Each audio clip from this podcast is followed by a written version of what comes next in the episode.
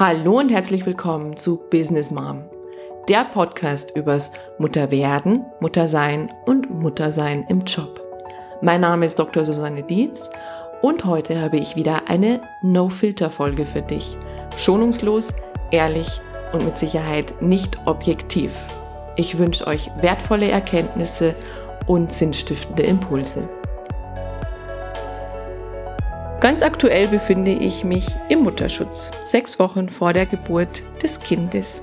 Und ich habe auch dieses Mal wieder gemerkt, dass ich in ganz klassische Fallen getappt bin. Daher habe ich entschieden, eine eigene Folge dazu zu machen, was Mutterschutz für mich eigentlich bedeutet, wie es mir damit geht, was eben die Fallen sind, in die wir meistens reintappen und aber auch möchte ich heute mit euch teilen, was ich mir vorstelle, wie es mit Business Mom weitergeht, wenn unser drittes Kind endlich da ist. Der Mutterschutz selber definiert ist er ja durch die Zeit sechs Wochen vor der Geburt und acht Wochen danach. Klingt im ersten Moment viel, ist aber in der Praxis, finde ich, total wenig. Denn dieser Mutterschutz hat ganz, ganz wichtige Funktionen, auch in der Persönlichkeitsentwicklung, auf die ich gleich noch drauf eingehen möchte aber der unglaublich wichtig ist, diesen auch wirklich wahrzunehmen. Und ich vergleiche es immer so ein bisschen mit der Probezeit, die eigentlich auch ganz klar geregelt ist,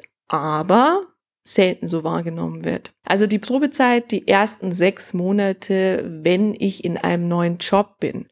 Und ich erlebe die meisten Unternehmen der, ja, recht, es klingt jetzt vielleicht böse, aber recht unreflektiert mit dieser Zeit, denn irgendwie ist ja klar, ich habe mich entschieden für einen Kandidaten und der wird jetzt erstmal für uns arbeiten. Dass diese Probezeit für beide eine Zeit der Probe ist und ich betone für beide, sowohl für den Arbeitgeber auch für den Arbeitnehmer, wird oft nicht wahrgenommen, sondern diese sechs Monate verstreichen völligst unreflektiert ohne dass man darüber spricht, hey, wie geht's dir bei uns? Äh, wie sind deine Erwartungen? Was hast du dir anders vorgestellt? Und es werden definitiv immer Dinge kommen, die anders laufen. Aber letztlich verstreichen eben diese sechs Monate, ohne dass man diese Zeit sehr, sehr bewusst nutzt, um eine gute Integration von Mitarbeitern hinzubekommen. Und ähnlich ist es beim Mutterschutz, was ich in der Praxis erlebe, auch eben mit Frauen, mit denen ich arbeite, dass diese sechs Wochen vorher einfach so passieren. Also das heißt, der letzte Tag, der letzte Arbeitstag ist klar. Die meisten arbeiten wirklich bis zu dem letzten Tag voll, schauen, dass sie noch alles möglich fertig bekommen und dann sind sie einfach weg. Und bei vielen passiert es auch, dass sie während dieser Zeit des Mutterschutzes noch weiter an Projekten arbeiten, noch daheim eben im Homeoffice sitzen, noch Telefonate annehmen. Das heißt hier keinen ja, klaren Cut schaffen, dass jetzt was Neues kommt. Und was mir da so wichtig ist, ist sich bewusst zu machen, was eigentlich naturgemäß in dieser Zeit passiert.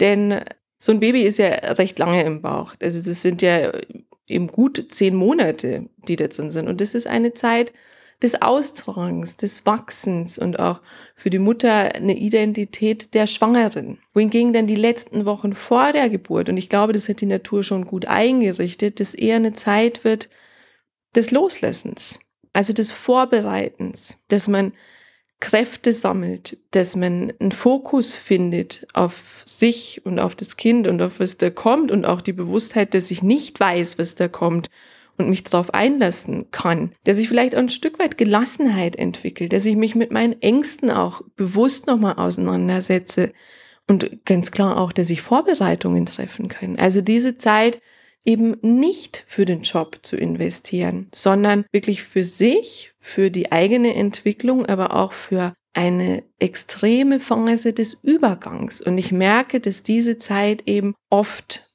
nicht so genutzt wird. Und ganz konkret bin ich jetzt auch wieder in diese Falle gestolpert, denn wir haben gerade äh, Corona-Lockdown, das heißt, meine beiden Kinder sind daheim. Ähm, ich habe quasi 24 Stunden zwei kleine Kinder bei mir. Und ich hätte mir das so vorgestellt, dass ich bereits vor meinem Mutterschutz zum Beispiel Podcast-Folgen vorproduzieren kann, dass ich die Postings vorproduzieren kann, dass ich dann eben auch während der Zeit des Mutterschutzes mir Zeit nehmen kann für die Dinge des Loslassens, für die Dinge der Gelassenheit, für das Vorbereiten Aber es hat eben nicht so funktioniert. Und ich glaube, dass auch das ist ein Learning, dass das, was wir uns vorstellen für den Mutterschutz und die Zeit danach, nicht wirklich planbar ist. Es ist nicht planbar. Und ich musste jetzt auch für mich erstens mal wieder erkennen, dass ich in diesen Mutterschutz jetzt unglaublich viel reinpacken wollte. Dann dachte ich, ja gut, das Kind kommt ja jetzt erst ein paar Wochen und dann kann ich doch noch Folgen aufnehmen und dann kann ich auch noch vorproduzieren. Ähm, aber habe dann gemerkt, nee, das ist überhaupt nicht das, was meiner Arbeit entspricht und das ist nicht das, was ich vermitteln möchte. Und musste jetzt bewusst für mich eine Entscheidung treffen, wie geht's jetzt auch mit meinem Business weiter? Also wie werden die nächsten Wochen in etwa aussehen? Und es gibt eben diesen Plan, das heißt, dass es noch Folgen gibt und auch das, was ich jetzt alles einspreche und was mir Spaß macht, was mir Energie macht, gibt, dass ich das noch machen werde auf jeden Fall.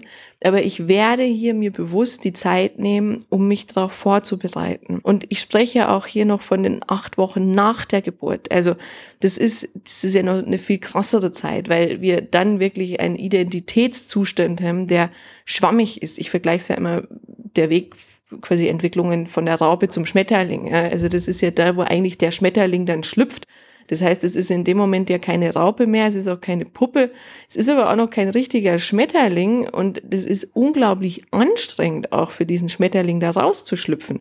Und das ist die Zeit unmittelbar nach der Geburt. Also, dass ich mich darauf einlasse, dass ich mich auch ein Stück weit fallen lassen kann, dass ich eben nicht mehr schwanger bin, aber auch ich noch nicht in der Kraft bin, dass ich wieder ebenso wie die zehn Monate vorher eben dastand und vollwertige Arbeitnehmerin war. Also das etwas nicht mehr ist, aber auch noch nicht ist. Und äh, da erlebe ich auch viele Mütter, die berufstätig sind, die schon in den ersten Wochen wieder ähm, Kontakt haben eben mit dem Chef, vielleicht mit dem Kunden, E-Mails beantworten. Und das kann man zwischendrin mal machen. Und ich sage immer, immer mit dem, was mir persönlich gut tut. Aber letztlich ist es nichts anderes, als dass ich in einem sehr sensiblen Identitätsentwicklungszustand bin und mich mit dem Alten noch beschäftige. Also ich hänge ja immer noch im Alten, ja, so dass das Neue gar nicht so viel Raum finden kann und dadurch das Aufspannen der Flügel des Schmetterlings vielleicht auch mehr Zeit brauchen könnte. Also da plädiere ich auch immer dafür, die Zeit im Wochenbett wirklich dafür zu nutzen, um gelassen mit sich selber zu sein, das auszuhalten ein Stück weit, sich bewusst zu machen, dass eben etwas noch nicht ist und etwas erst entstehen muss. Ja, und vor allem auch, was ich jetzt wieder gemerkt habe, die Illusion, dass wir nichts planen können. Also meine tollkühne Vorstellung jetzt auch beim dritten Kind, dass ich wunderbar vorproduzieren könnte und dann einen ganz wundervollen Mutterschutz habe, in dem ich mich nur auf das neue Baby konzentriere, dass der Plan auch nicht aufgeht. Dessen sollten wir uns auch bewusst sein. Und ich merke, je stärker man hier wieder in den Widerstand geht, ich hätte es gern anders, desto mehr Energie kostet es. Vielmehr wirklich die Dinge anzunehmen, wie sie sind. Und das ist mit mein größtes Learning mit Kindern, die Dinge anzunehmen, wie sie sind, situativ darauf zu reagieren und immer wieder für sich den Kompass klar zu haben, was gibt mir Energie und was zieht mir mehr Energie. Was wird mit Business Mom passieren? Deswegen es gibt keinen konkreten Plan. Es wird auf jeden Fall weitergehen die nächsten Wochen. Ich habe eben schon ein paar Folgen produziert, die ich dann weiter eben teilen kann. Ich möchte auch weiter mit euch in Kontakt bleiben. Deswegen ähm, folgt mir da gerne auf Instagram. Ich werde auch dort wahrscheinlich dann mehr posten. Ich habe mir vorgenommen, mehr Stories zu machen, einfach mehr zu erzählen. Ich möchte diesmal auch ähm, ja einfach auch das Wochenbett gerne teilen was, was da wesentlich für mich ist. Vielleicht auch neue Erkenntnisse oder was sich bestätigt hat. Ich, wie gesagt, ich habe keine Ahnung, was da kommt. Aber was ich verspreche, ich werde definitiv nicht weg sein, aber ich werde auch definitiv eine andere sein. Ich freue mich auf alles, was da kommt und ich freue mich auf ganz, ganz viele neue Folgen im Podcast Business Mom. Das war No Filter mit Business Mom. Schreib mir doch deine Kommentare auf Instagram oder Facebook. Und wenn dir die Folge gefallen hat, dann freue ich mich riesig über eine Rezension bei iTunes oder Spotify. Ganz herzlichen Dank.